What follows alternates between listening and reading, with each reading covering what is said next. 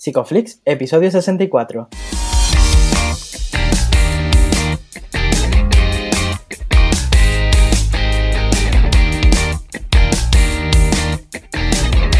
Bienvenidos a Psicoflix, un espacio de psicólogos para psicólogos, un podcast donde entre todos buscamos ser cada vez mejores profesionales de la psicología. Aquí hablamos de todas las estrategias, técnicas y noticias de la psicología contemporánea, pero siempre con la evidencia científica que nos gusta defender. Hoy estamos grabando a 18 de junio y estamos emitiendo nuestro episodio número 64, en el que vamos a hablar del PIR. Pero antes, recordaros que en psicoflix.com podéis registraros de manera gratuita y estar al día de todas nuestras novedades. Bienvenidos al podcast, yo soy Jay Prasad, gracias por estar ahí cada semana y bueno, cada vez somos mucho más, nos hace muchísima ilusión y bueno, como no, también darle la bienvenida a Darío, ¿qué tal? ¿Qué tal, Jeff? Bueno, pues has hablado de novedades y novedades las que son las que traemos también en, este episodio, que anunciaremos, por cierto, esta novedad al final, ¿vale? Pero, pero bueno, ya vamos a ir dándole uso un poco a toda esta comunidad que estamos generando y yo creo que lo que os traemos os puede interesar a más de uno y a más de una. Sin embargo, no es tan importante eso como lo que vamos a tratar hoy, ¿verdad? Porque yo creo que este tema a ti, sobre todo, ayer te va a tocar la fibrita y, bueno, pues da paso a nuestros invitados. Claro, claro, además es un tema que ya te digo que resuena muchísimo conmigo. Yo estoy muy contento de tenerles hoy aquí. Eh, tenemos a dos titanes de la psicología. Tenemos por un lado a Álvaro Mancho, él es el número uno de este año del PIR, y tenemos a Virginia Martínez, que es la número 188 de este año también. Bienvenidos. Buenas. Bienvenidos. Buenas. Muchas gracias. Muchísimas gracias. Gracias a vosotros. ¿Cómo estáis? Que nunca lo preguntamos, ¿no? Pero ¿qué sensaciones tenéis al inicio de este episodio? No sé, yo, yo personalmente estoy todavía como nervioso. Nunca he hecho un podcast de nada ni una entrevista de nada y siempre os había oído a vosotros por, por las redes sociales y por el Spotify y ahora, ahora estoy expectante. Yo igual, yo nunca he estado, nunca, nunca me han entrevistado. Yo a ustedes os sigo desde los inicios, que me encanta escucharos a la boca y tanto vosotros como bueno, como Olga con las perras de Pavlov. Y bueno, y participar pues es una maravilla, vaya. Joder, maravillas teneros aquí. Yo creo que es interesante que hagamos esto. Mucha gente cuando viene está, está nerviosa y yo creo que todos los invitados y las invitadas que, habéis pasado por aquí al principio y como es normal habéis sentido esas sensaciones de, bueno, ¿y esto, esto cómo, verá? ¿Cómo, cómo irá yendo? ¿no? Pero ya veis que esto es lo que hay y yo creo que más interesante que eso todavía es que os presentéis, que habléis de, cómo, de quiénes sois, de qué os ha traído aquí y de vuestra experiencia. Bueno, yo el mundo del PIR eh, es una experiencia, o sea, empecé hace ya bastante tiempo, me lo planteé, o sea, yo, mi historia, así como resumidamente, eh, fue en 2013 cuando yo me planteé en, eh, preparármelo, cuando terminé mi carrera. lo que pasa que por unas circunstancias de médica, pues tuve que hacer un gran parón en mi vida y, esto me, retrasó un poco la preparación, pero en 2016, bueno, pues eso, en cuatro convocatorias he podido eh, sacarme esto y más o menos esto es el resumen, vaya. Perfecto. Bueno, pues, y, y ahora, ¿y de ti qué, qué te cuentas? Pues yo, mi camino ha sido estos dos últimos años. Estos dos últimos años he estado preparando el PIR porque yo terminé el grado pues ahora ya no me acuerdo, ahora creo 2017, 2018. No estoy, no estoy seguro, pero me ha dado para dos convocatorias.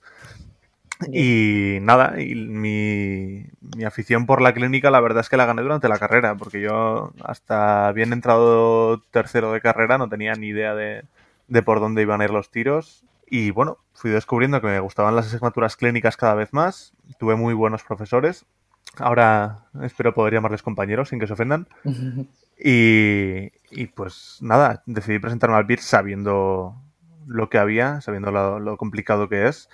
Y hasta aquí, dos añitos. Qué bueno, qué bueno. Yo creo que siempre, ¿no? Dar este primer paso para empezar con las oposiciones puede ser complicado, ¿no? En, un momento, ¿qué, ¿qué, fue lo que a vosotros en un principio dijisteis que, ha pasado, ¿no? Para, para empezar a, a opositar. Yo en mi caso creo que, verá, yo en la carrera ya lo tenía en mente, porque al final eh, es, lo que me daba la posibilidad de, de poder aprender a abordar diferentes problemáticas. en diferentes ámbitos y, dar, en cierta manera, una calidad bastante adecuada, aparte también de la posibilidad de supervisión y de atención escalonada.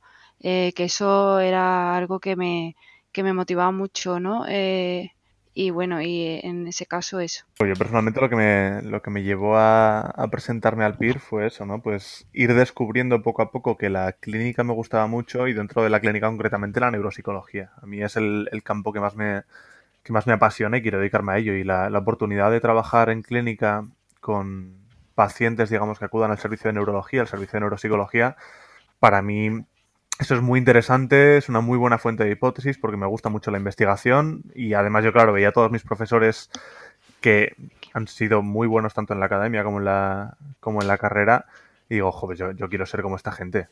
Yo quiero acabar sabiendo tanto y tratando tanto y con tanta calidad humana. Además, eh, ahora con el, con el PIR, ¿no? Y se supone que dentro de poco, esperemos que en los próximos años también habrá una especialización en neuropsicología, ¿no? Y, también infantil, también estamos viendo que, que, puede que haya. Y sí que os quería preguntar un poco también cómo fueron vuestros comienzos dentro del PIR, ese primer año, ese primer contacto. Eh, uf, mi, comienzo fue un poco particular porque, bueno, yo, como he dicho antes, por una situación médica, eh, tuve que un poco compaginar eh, el, el, gran objetivo y el gran reto que es prepararse el PIR junto con otro gran reto que era empezar a caminar por primera vez en mi vida. Entonces, pues se me plantó una cantidad de, de cuestiones y, y, de, y de no saber cómo organizar que yo al principio era un caos. O sea, intentaba organizar ambas. De hecho, yo eh, tuve que pasar para poder ir mejorando físicamente por una serie de intervenciones quirúrgicas con sus correspondientes mm, reposos, rehabilitación, tanto ejercicio físico y demás. Y mis tres primeros años de preparación del PIR fueron fundamentalmente manuales, o sea, lectura de manuales, pero en pequeños ratos libres. Entonces fue, mi comienzo fue un poco extraño. Claro, imagino que te tuviste que enfrentar a un montón de, emociones, de pensamiento y gestionar todo eso complicado, claro. Sí, sí. ¿Qué, pasa, Virginia? Es que yo, joder, ya creo que es bastante complicado gestionar el estrés y, la gestión emocional de, cualquier opositor. Pero en tu caso, de verdad es que me, maravilla lo que me cuentas. Que, que, que ahora estés aquí después de haber pasado por todo eso. ¿Qué pasada? Sí, además es, ha sido un proceso de aprendizaje mutuo en el sentido de que tanto he aprendido a estudiar el PIR a través de eh, comenzar a caminar, como, o sea, que ha sido, me han ayudado ambos, porque mm, eh, tanto mi, mi, adquisición del patrón de la marcha era pasito a pasito, como estudiar el PIR era en mi, eh, pues eso, paso a paso, a través de un tema, otro tema, una asignatura, poquito a poco.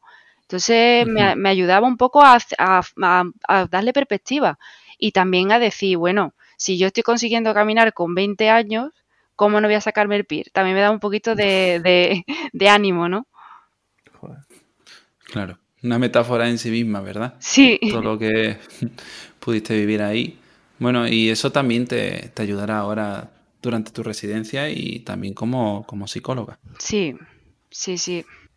Qué bueno. Bueno, y ¿Y, tú, Álvaro, qué, qué tal a ti esos, esos inicios? Yo es que yo me quedo embobado escuchando a Virginia, perdonad. Nada, pues em, en mi caso, yo el primer año, yo he estado los dos años con la misma academia, he estado en Madrid estudiando, yo soy de Pamplona, pero me, me fui a Madrid a una residencia de opositores. Y el primer año, pues bueno, digamos que yo que como todo el mundo no tenemos gran idea de, de qué es el PIR ni de cómo se prepara, entonces yo iba con lo que me decía la academia, hacía más o menos las cosas que había que hacer los simulacros más o menos bien y yo decía, ah, pues bueno, pues así será, ¿no? Al final no, no, no fue. Así que me presenté el segundo año ya cabreado conmigo mismo. Me lo tomé al principio muy mal, estuve unos días muy hundido y el segundo año ya parece que, parece que enfiló mejor tomándolo tomándomelo con mucha calma, con mucha filosofía y, y, fundamentalmente eso, conociéndome a mí mismo. Una cosa que ha dicho Virginia sobre del aprendizaje mutuo, a mí me parece que es muy, muy importante porque yo me he dado cuenta de que mi mayor enemigo puede que no sean los manuales o las preguntas, mi mayor enemigo he sido yo mismo durante la preparación del PIR. las emociones no he sabido tolerarlas el primer año en absoluto, ni durante la preparación ni durante el examen. Y fundamentalmente, ¿no? Ese fue mi aprendizaje que dice Virginia durante el segundo año, aprender a, a tener un metaconocimiento sobre ti mismo.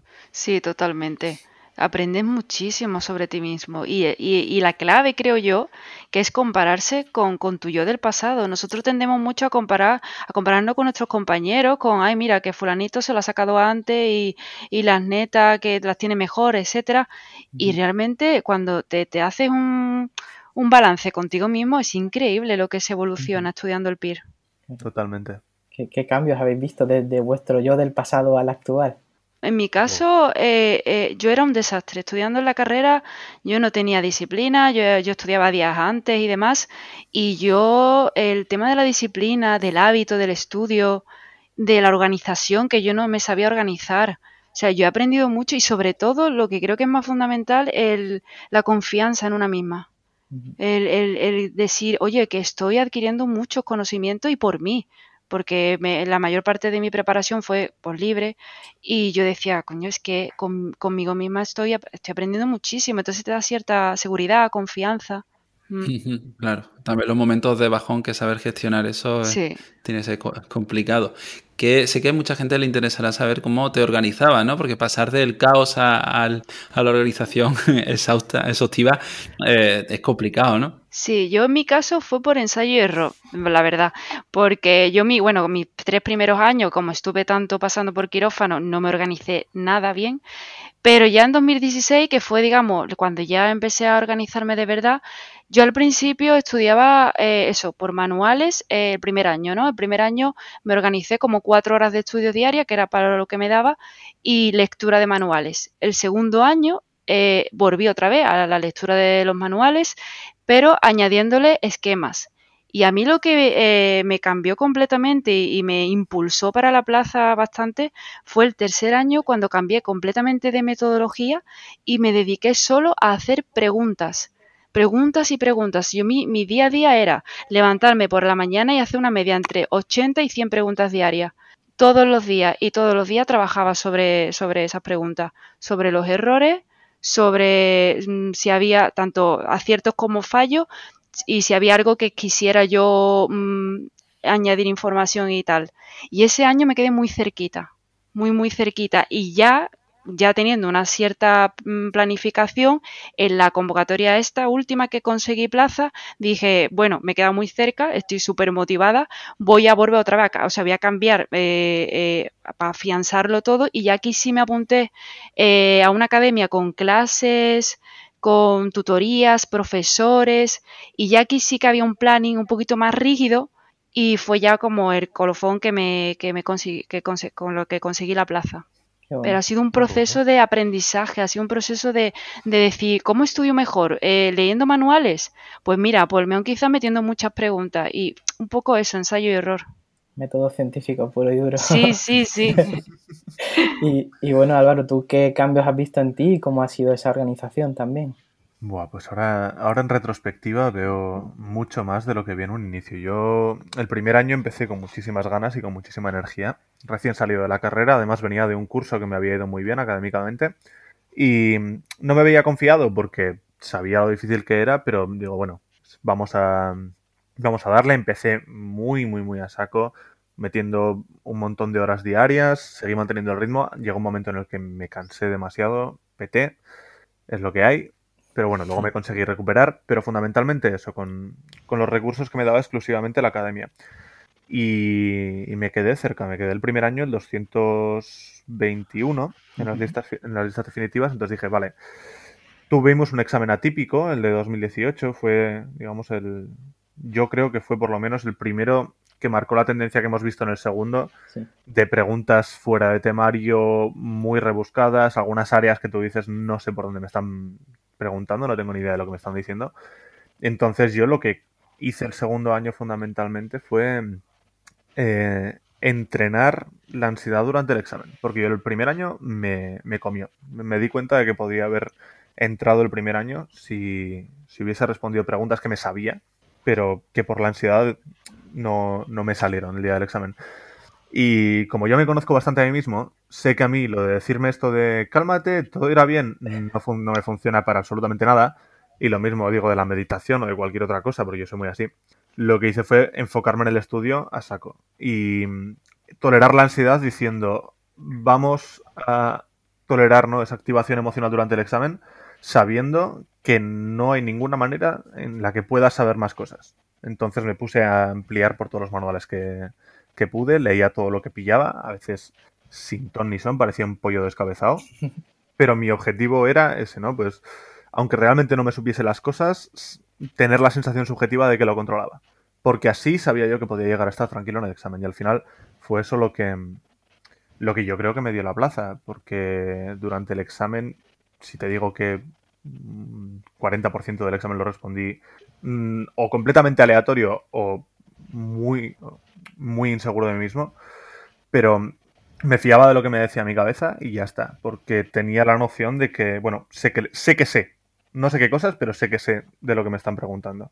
Ese fue fundamentalmente mi aprendizaje, el lograr un modo, me da igual cuál, porque a cada persona le viene bien una manera, pero lograr un modo de, fiarte de tu conocimiento o de por lo menos saber que sabes cosas, que no ha caído todo lo que has estudiado en saco roto. Claro.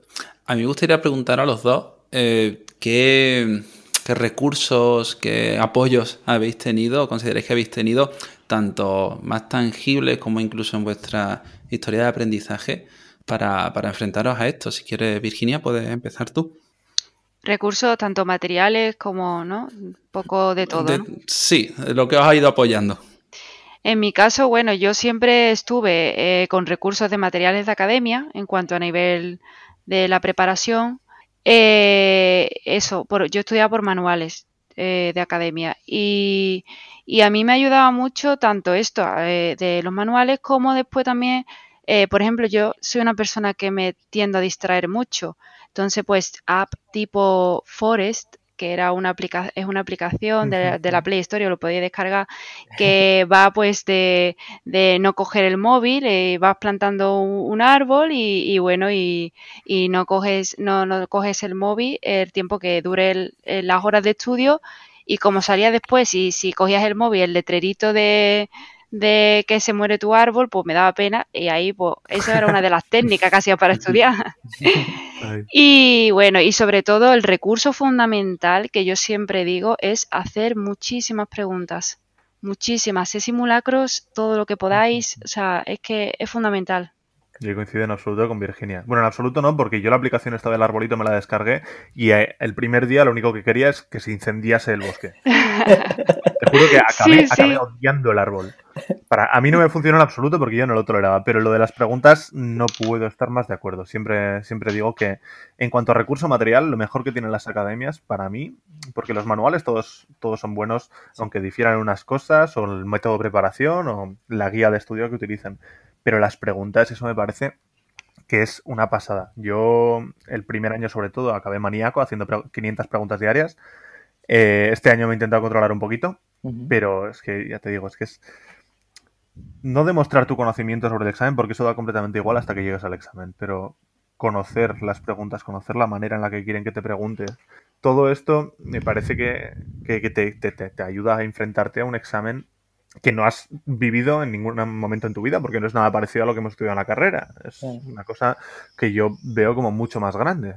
Entonces, a mí, eso, en cuanto a recursos materiales, digamos, lo de las preguntas, inestimable. Y, en cuanto a recursos personales, pues tengo que, tengo que hacer una mención aquí a mi madre, porque mi madre me ha, me ha ayudado todo lo que he podido y más. O sea, sin, sin su apoyo y sin las charlas que se ha comido y sin, vamos, le he montado unos fregados, le he montado unos chochos horrorosos. Yo de cómo estudiaba, qué tenía que hacer, y ella no tenía ni idea ni se enteraba de lo que le decía, porque ella no es psicóloga ni ha estudiado el PIR, pero aún así se los comía todos, me ha apoyado durante toda la preparación, aunque estuviésemos a un montón de kilómetros de distancia, y yo de verdad que si escucha esto, que espero que sí, le, le mando todo mi, todo mi amor, porque sin, sin ella, y, bueno, sin el resto de mi familia, ¿no? Sin mi tío y sin mi abuela y tal, pero yo sin ella no podría haber sacado esto ni de lejos qué importante que el, apoyo, ¿no? También, y supongo que en tu caso también, Virginia, igual, ¿no? Sí, sí, en mi, en mi caso el apoyo, eso de, de, tanto de mi pareja como de mi familia, es que es verdad que, que no comprenden la totalidad que supone prepararse el PIR muchas veces y que a veces dicen, ay, que esto es muy complejo, que, que, a ver si vas a ser, te lo vas a poder sacar y tal, pero, pero el apoyo a mí ha sido al 100%, en mi caso, y, y también amigos el salir a tomar un café en días que estás muy agobiada, que no estudias, que no hay manera, eh, eso es fundamental, el apoyo personal de la gente, de los seres queridos, vaya. Totalmente. Y el sentirte, sentirte comprendido. Yo también he tenido a, mi novia muy ahí al pie del cañón, porque además estaba preparando el MIR este año y es médico. Entonces hemos estado los dos estudiando a la vez, los dos no sé, sentía que cuando hablaba de, netas, de simulacros, de temario, de cualquier cosa así, mm, me sentía comprendido, ¿no? Y creo que los dos podíamos hacer esa, esa pantalla de la que dice Virginia, que a veces es tan necesaria. Sí, sí, claro. totalmente. Totalmente, de hecho, luego. de hecho, no sé, supongo que casi todos tenemos grupos, ¿no? Donde, grupos de WhatsApp donde nos apoyamos con todos los compañeros, ¿no? Y, que están ahí. Y yo creo que muchas veces, pues desde fuera, pues no se, no se tiene la misma empatía con un opositor que, con, con, cualquier otra persona, ¿no? Y entonces sí que os quería preguntar también un poco al hilo de lo que ha ido diciendo Álvaro sobre la confianza. Eh, hay muchos días donde uno pues eh, piensa que y si no me lo saco nunca, ¿no? ¿Y, qué pasa, no? Y ese y si, y si, y si que está ahí.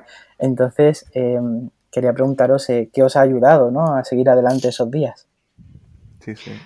En mi caso, yo ya digo, verá, el tema de estar en paralelo con, con el, iniciar a, un proceso de, de, caminar de, y tal, sí que me daba muchísima fuerza. Es que era lo que, o sea, yo mi sueño era ser psicóloga clínica, siempre lo tuve claro. Y, y, era como, bueno, si estoy un reto tan grande como, como adquirir un patrón de la marcha lo más normalizado posible, eh, es que me daba fuerzas. O sea, es que era algo como, voy a conseguirlo, vaya. Y entonces mis días mm, muy flaco, muy día flojo, eh, pues me constantemente me decía, si estás pudiendo hacer esto, pues puedes hacer eh, esto otro, o sea, vas a conseguirlo. Y un poco eso, y después, bueno, eh, mm, me ponía música, porque para mí la música es mi soporte. Entonces me ponía muchísima música en mis días más bajos, incluso a veces eh, estudiaba con música de fondo, sobre todo en este caso música clásica, pero la música siempre me, acompañaba mucho, ¿no? En mis días de bajona y, después también por algún capricho tipo series y demás, cuando yo me sentía un poco más, más débil para estudiar. Hmm. A mí me interesan esos momentos en los que, claro, y, y en esos momentos en los que te bueno, que te vienes abajo y decides incluso que puedes abandonar. ¿Habéis tenido eso, ese tipo de, situaciones? ¿Cómo lo habéis gestionado? Si ha sido así. Pues eso es, eso es algo que creo que, te acompaña cada día. Yo siempre, siempre tienes la duda de si te lo vas a sacar o no, por muy bien que vayas. Y aquí no importa ya cómo vayas en los simulacros, cómo cuánto tiempo hayas estudiado, sabes que te lo juegas toda una baza, que es el día del examen, y esa duda siempre, siempre, siempre está ahí. Yo lo que hacía era, bueno, pues tenía amigos preparando el PIR que tampoco les quise molestar demasiado y, quizás perdí el contacto con ellos, pero sobre todo encontré mi mayor apoyo que se acabó convirtiendo en mi rutina para esos días.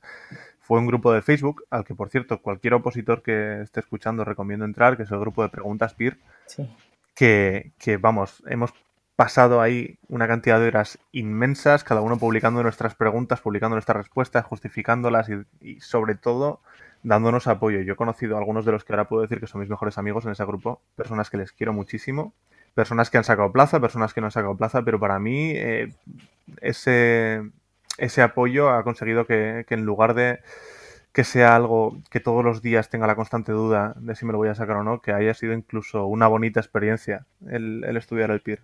Sí, yo en mi caso, bueno, esto fue para mí el último año. Yo realmente mi preparación fue bastante solitaria y el último año, como dije, que ya me apunté a una academia y estuve con clases y demás, y teníamos un grupo de WhatsApp donde hablábamos todos los compañeros y tal, y, me parecía, vamos, es que eso de, de, tener gente con la que apoyarnos y demás, que estamos en la misma situación, es bastante positivo. Sí, la verdad que sí. Desde aquí mandamos un beso a todos esos grupos ¿no? que están ahí con nosotros siempre. Y sí que quería, llegando un poco más, a, acercándonos al examen, ¿no? Em, hemos visto que ahora tenéis plaza, pero esos pensamientos, esas sensaciones antes del examen seguramente no eran así, ¿no? Contarnos un poquito cómo eran esas sensaciones. Antes del examen no sabía ni dónde estaba. El primer, el primer año menos, porque el primer año además yo llegué a la, Universidad Complutense, que fue donde hicimos el examen, que no había estado ahí nunca, un sitio enorme, pero vastísimamente enorme, era una cosa... una locura comparado con cualquier campus de universidad que haya conocido yo. Me tocó en un edificio que estaba en el Quinto Pino y mientras iba para ahí iba diciendo, bueno, pues, pues por aquí es por donde voy a desandar el camino cuando le diga a mi madre que he suspendido este examen porque seguro que me va a ir mal y volvía. Y otra vez y otra vez y otra vez. Los nervios antes del examen me parece que son algo inseparable del PIR. Este año los conseguí llevar un poco mejor, pero bueno, porque al final ya había hecho amigos y había conseguido eh, quedar con ellos en la entrada, que todos estuviésemos juntos y hablando de otras cosas y de qué íbamos a hacer después y de si después nos íbamos a tomar algo o nos íbamos a ir de fiesta o cualquier cosa. Yo, pero aún así, los nervios antes del, examen me parece que, son algo que no se puede separar. Sí, coincido completamente con Álvaro. Los nervios antes del examen a mí me nublan muchísimo.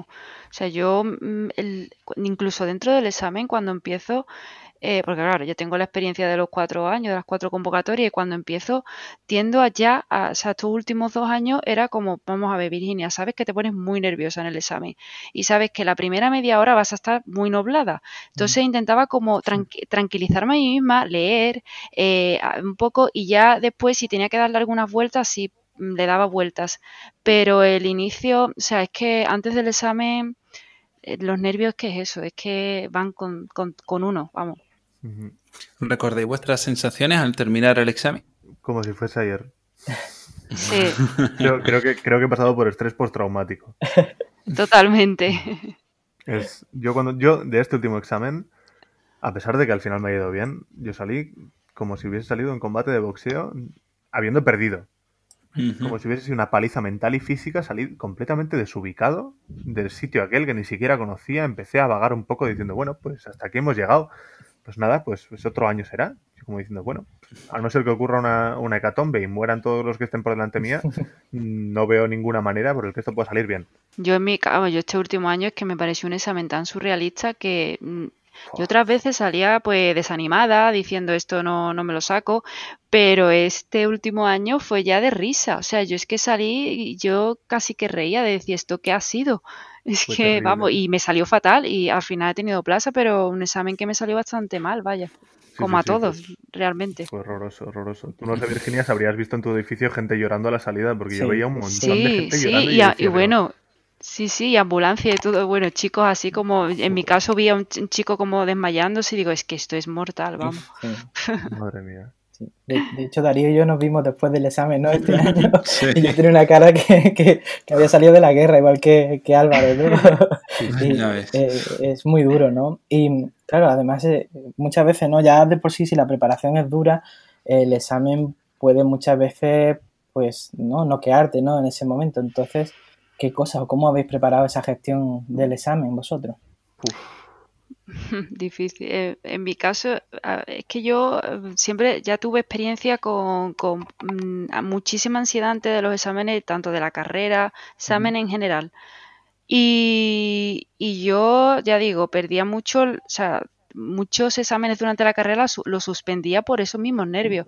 Entonces aprendí a, a relativizar en cierta manera, decía, a, no eh, esta dicotomía de todo o nada, ¿no? De o sacas plaza o te mueres. No, Virginia, no pasa nada, lo intentas.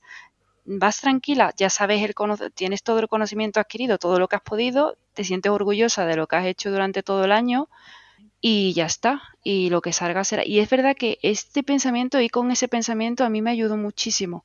Esa especie de, bueno, si no puedes esta convocatoria, pues, pues será la siguiente. Y sí que hago, vamos, ya los últimos exámenes los hacía bastante relajada. Yo en mi primer año fui ah, totalmente opuesto a ti y así me salió. O sea, de verdad yo iba como diciendo, venga, va, tiene que ser este año, tiene que ser a la primera, porque sí, porque no sé qué, porque hombre, por favor, con lo que he estudiado, que no sé qué, no sé cuántos. Y me dieron por todos lados. Yo este año lo que entrené fundamentalmente, ¿no? Fue a... Me, me autoconvencí falsamente de que no había nadie que supiese más que yo. Es decir, yo aunque sabía que no es así, y sé que por supuesto no es así, llegué al examen diciendo, sé que me van a poner delante cosas que no voy a tener ni la más mínima idea. Pero es que si no lo sé yo, tampoco lo vas a ver el de al lado. Así que no me sirve de nada em, ponerme a pensar en qué habrá puesto el del lado, o en los de tal academia, o en los de cual academia. Me he leído los manuales, he ampliado, sé, sé de, qué va esto, conozco el examen PIR en sí, porque al final pues me, me acabé estudiando un poco cómo han ido cambiando las preguntas o cómo las tendencias de preguntas, las tendencias de qué manual toman, qué manual no toman. Entonces dije, me autoconvencí de, venga, va, si, si me están poniendo esto delante y no tengo ni idea, igual el de al lado tampoco. Así que vamos a estar tranquilos, saltar las preguntas que no sepas y ya volveremos luego y ya veremos qué pasa. Y al final creo que, en gran parte fue así porque las puntuaciones este año bajaron bastante con respecto a los anteriores. Sí. Y que efectivamente fue un examen tan difícil y tan extraño que en cierto sentido tuve razón, ¿no? Porque había muchos que no tenían ni no teníamos ni idea de qué estábamos contestando ni de qué se nos estaba preguntando delante. Pero gestionar esos momentos y gestionarlos con cabeza fría para mí fue la clave.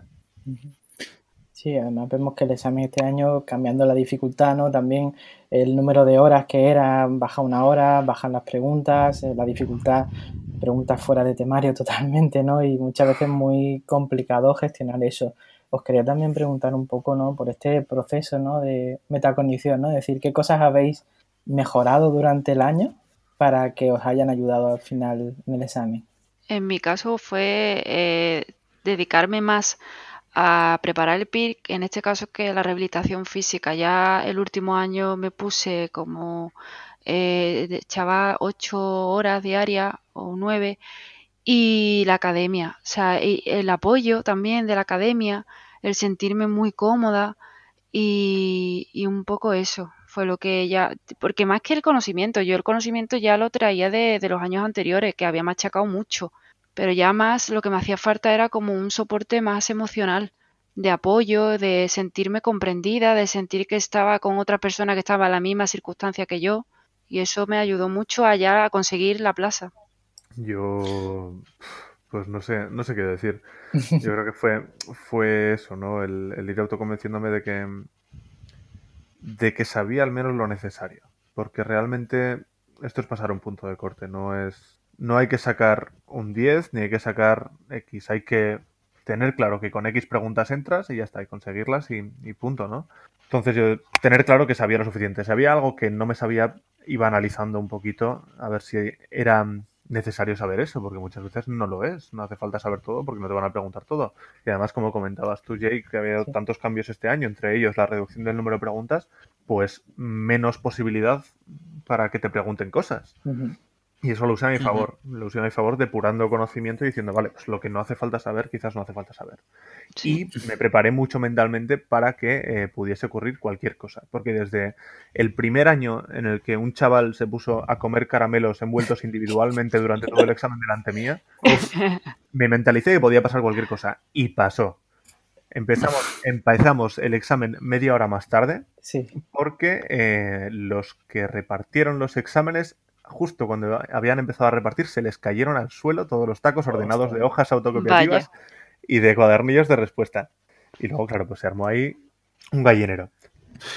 Madre mía. yo, yo, bueno, convencido para eso. Bueno, ¿y qué esperáis de, de, la residencia, no? Y ahora también con la situación tan rara que estamos viviendo. Yo lo que espero es, bueno, ya creérmelo primero, creerme que de verdad ya tengo la plaza y, y aprender muchísimo. Sé que, bueno, que estamos en una circunstancia muy, muy rara, muy nueva con esto del COVID, y, pero tengo muchísimas ganas de, comenzar, de absorber, de ser una esponja y absorber todo el conocimiento de tutores, de los, los profesionales que estén con nosotros codo con codo, de nuestros R mayores y demás. Estoy muy, muy motivada con eso. Yo primero tengo ganas de, de hacer grupo y de hacer vida de psicólogos. Ahora con, con los con los coerres, ¿no? Con los que van a ser nuestros compañeros, con todos los que los, los llaman los coronapires por las redes, hemos hecho muy, muy, muy, muy, buen, muy buena piña y tengo primero muchísimas ganas de conocerles y muchísimas ganas también de conocerles en el ámbito profesional porque sé que esos van a ser mis compañeros y mis referencias en el futuro. Tengo muchísimas ganas de establecer lazos con ellos y tengo muchas ganas de equivocarme porque yo soy una persona muy tozuda que viene con ideas muy preconcebidas y me he propuesto, como tiene que ser, abrirme a equivocarme y tengo muchísimas ganas de, desafiar todo lo que había conocido y de que rotando por distintos servicios, con distintos profesionales, todos ellos maravillosos, asistir a congresos y conocer distintos campos, acabar formando ¿no? un, verdadero conocimiento fundamentado en lo que se tiene que fundamentar la psicología, que es en, la ciencia y en el progreso, y no en las ideas que pueda traer desde casa. De eso tengo muchísimas ganas. Totalmente de acuerdo. No, sí, sí, siempre lo hemos, visto, ¿no? Que que la psicología tiene mucha pseudociencia, ¿no? Estamos rodeados incluso por los propios organismos oficiales y quería preguntaros también por esto un poco, ¿no? ¿Cómo veis el papel de la psicología actualmente y sobre todo en la sanidad pública? Llevamos unos días un poquito convulsos, sí. Sí, está sí que yo veo cierto, yo veo progreso, yo veo que poco a poco estamos haciendo un hueco y un hueco de la, en búsqueda de la psicología rigurosa. Creo que los jóvenes vienen pegando fuerte. Eh, conozco bastantes estudiantes que a mí me dan muchas esperanzas. Yo recuerdo cuando estudiaba la carrera que yo no tenía las ideas tan claras, mm, sí que mezclaba mucha pseudociencia porque claro, también en la carrera un poco pues eh, hay ciertas cosas que están como difuminadas, ¿no? Y, y sí que es cierto que bueno, que el progreso, yo lo veo positivo. Yo veo que mm, se pueden ir consiguiendo cosas, aunque ahora mismo el panorama pues tengamos el que tenemos. Mm. Sí. Desde luego. Una, cosa complicada. Sí. Sí, no, yo, yo iba a decir que, que, como Virginia yo veo también a gente súper válida y que vienen, ¿no? Eso muy pegando fuerte y que son auténticas promesas.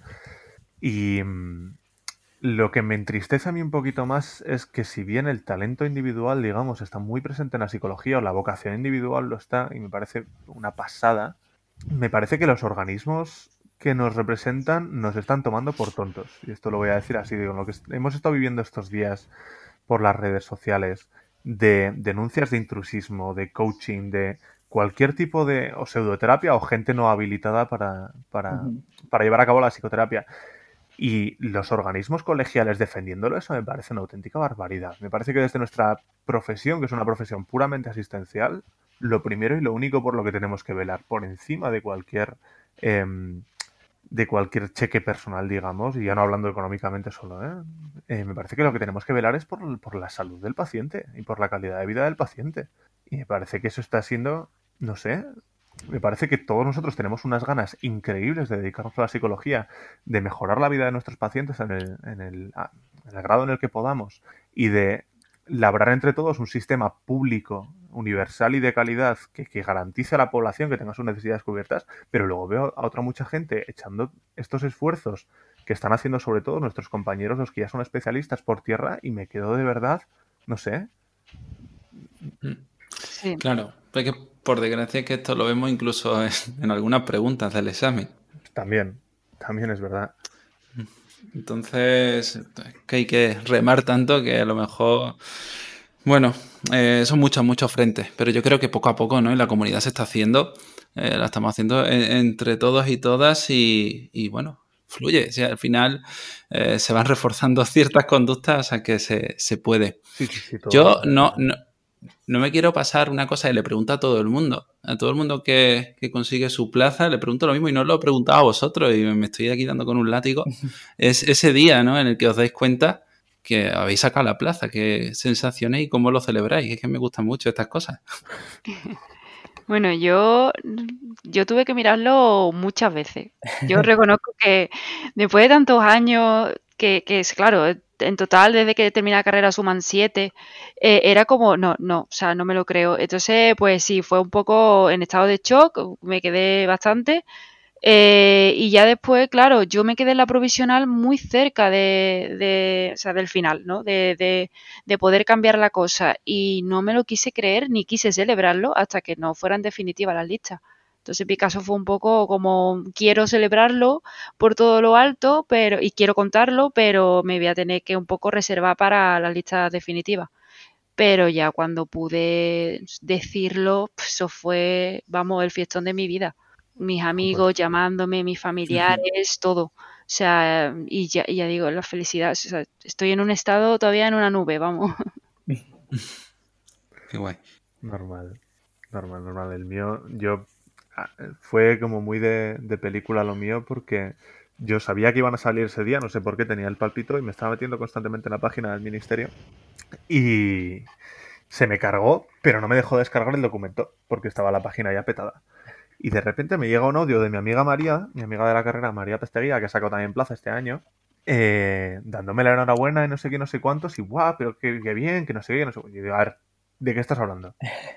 ¿De qué estás hablando? Porque no, no, no sé. O sea, pásame las listas porque no las he podido descargar y no me lo creo. De repente cuando vi mi número, o sea, mi, nombre ahí en las listas, yo me, quedé completamente como paralizado diciendo, ha, tenido que haber algún error, porque yo en ningún momento en las estimaciones he estado en el puesto en el que estoy. ¿qué, ha pasado aquí? Y luego ya el resto del día fue un no creérmelo constante, de recibir eso, llamadas de, de todo el mundo que las agradezco un montón, pero por otro lado no me dejaron asumir absolutamente nada y siento que todavía no lo he asumido.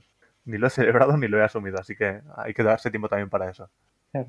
Y, además ha coincidido con toda esta situación, ¿no? Un poco de incertidumbre que, que habrá hecho un poco difícil asimilar todo, ¿no? Sí, la verdad es que, claro, con todo esto, toda esta situación y, el posponer la incorporación, pues todavía estamos mm, en un proceso eso de, de querérnoslo y, y yo creo que hasta que no estemos dentro del hospital el primer día, pues yo creo que vamos a estar así. Álvaro, eh, yo creo que estará de acuerdo conmigo en que hasta que no empecemos de verdad, mm, no nos creemos esa plaza. Incluso hasta bien entrada a la residencia, no, no podré creer que soy residente. Sí. Bueno, queda un futuro brillante por delante y sí que estamos llegando a los minutos finales del episodio. Eh, una de las cosas que nos gusta preguntaros ¿no? y, y, también comentarlo siempre es un mensaje de ánimo para todos esos opositores. ¿Qué les diríais?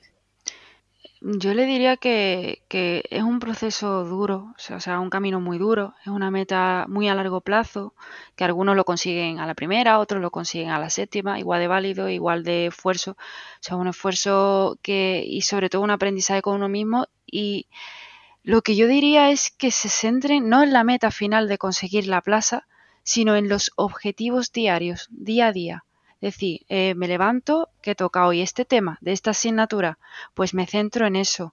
Y así poco a poco vas construyendo este camino. Vas poco a poco caminando el camino, eh, valga la redundancia, y, creo que es fundamental eso, focalizarse mucho en el, proceso, de pasito a pasito, y, compararse siempre con uno mismo, y, y ir por todas. Qué bueno. ¿Y tú, Álvaro? Yo pues al igual que Virginia, no digo que esto es un proceso muy, muy, muy arduo y muy tortuoso. Y en primer lugar, eso, no importa si lo sacas a la primera, si lo sacas a la séptima, a la décima, porque yo creo que yo por lo menos eh, veo el PIR no como una meta, sino como un, un paso, ¿no? Un trámite, digamos, muy complicado, pero un trámite que hay que pasar para realmente lo que creo que sería bonito centrarnos, que es ser grandes profesionales que tenemos una profesión maravillosa que puede ayudar a las personas de, una cantidad de maneras indescriptibles, que es multidisciplinar, que podemos trabajar en todos los ámbitos que queramos y con todas las personas que queramos y que podemos hacer mucho viendo nuestra profesión. Así que enfocados a ser buenos profesionales y el PIR irá rodado. Bueno qué, mensaje de ánimo tan positivo ¿no? para todos aquellos que están en, esta carrera tan, tan dura. Y también os quería preguntar una, una curiosidad también, ¿no? Eh, ¿Qué consejo le hubierais dado a vuestro yo del, pasado? pues paciencia, eh, sobre todo eso, eh, no, em, no estar tan, no ser tan dura con, con una misma. Yo eh, eh, me, culpaba de, uy, mira, es que no llegas, es que, y entonces un poco darte espacio darte, y autocuidados, o sea, suena muy típico, pero, pero mimarse a uno mismo en este proceso porque es un proceso muy duro y muy difícil. Y, y, eso, y sobre todo cuidarse a uno mismo, vaya. Mm, también. Paciencia, eh, madurez, que yo creo que eso es lo que a mí por lo menos me faltaba. Madurez, y, bueno, y saber, saber llevarlo, hacer amigos, no estás solo en esto, que el primer año me lo quise tomar mucho como si estuviese solo, no lo estás, hay mucha gente que está por, al igual que tú, y tienes medios para encontrarlos, y eso sería fundamentalmente. Ah, y bueno, y no te empaches antes de los simulacros, que si no, no salen bien. Hay que tenerlo muy en cuenta, muy muy importante también. Y bueno, sí que estamos llegando ya casi al final del episodio. Si alguien os quisiera contactar o seguir preguntando dudas, ¿dónde os podría encontrar? Eh, a mí por Twitter, eh, Virginia Love M es donde yo estoy activa, es la única red social donde estoy activa y más o menos eh, hablo de psicología. Muy bien.